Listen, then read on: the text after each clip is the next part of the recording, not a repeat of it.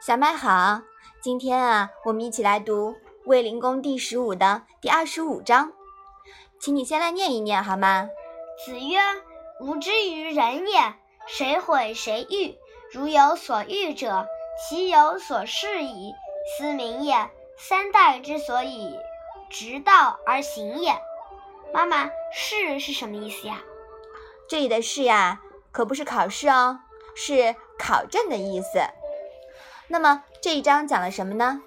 我对于别人诋毁过谁，赞美过谁，如果有所赞美的，必须是曾经考验过他的。夏商周三代的人都是这样做的，所以三代都能直道而行。在这一句啊，孔子郑重的声明：我所赞扬者都是经过事实考证的。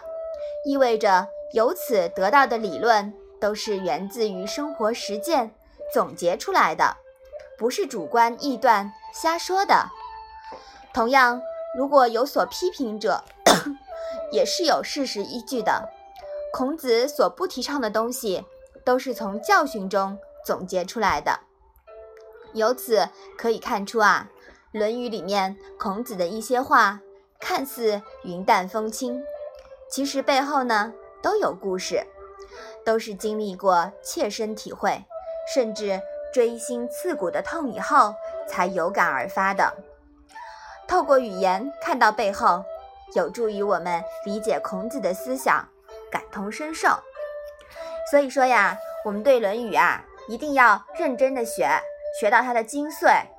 你看看孔子呀，都是拿自己的毕生的经历来教导我们后人。是吧？嗯，好，那我们把这一章啊再来读一下。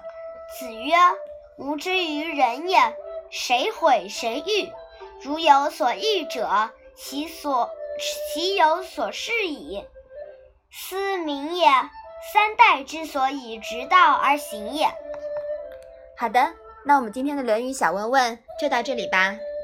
谢谢妈妈。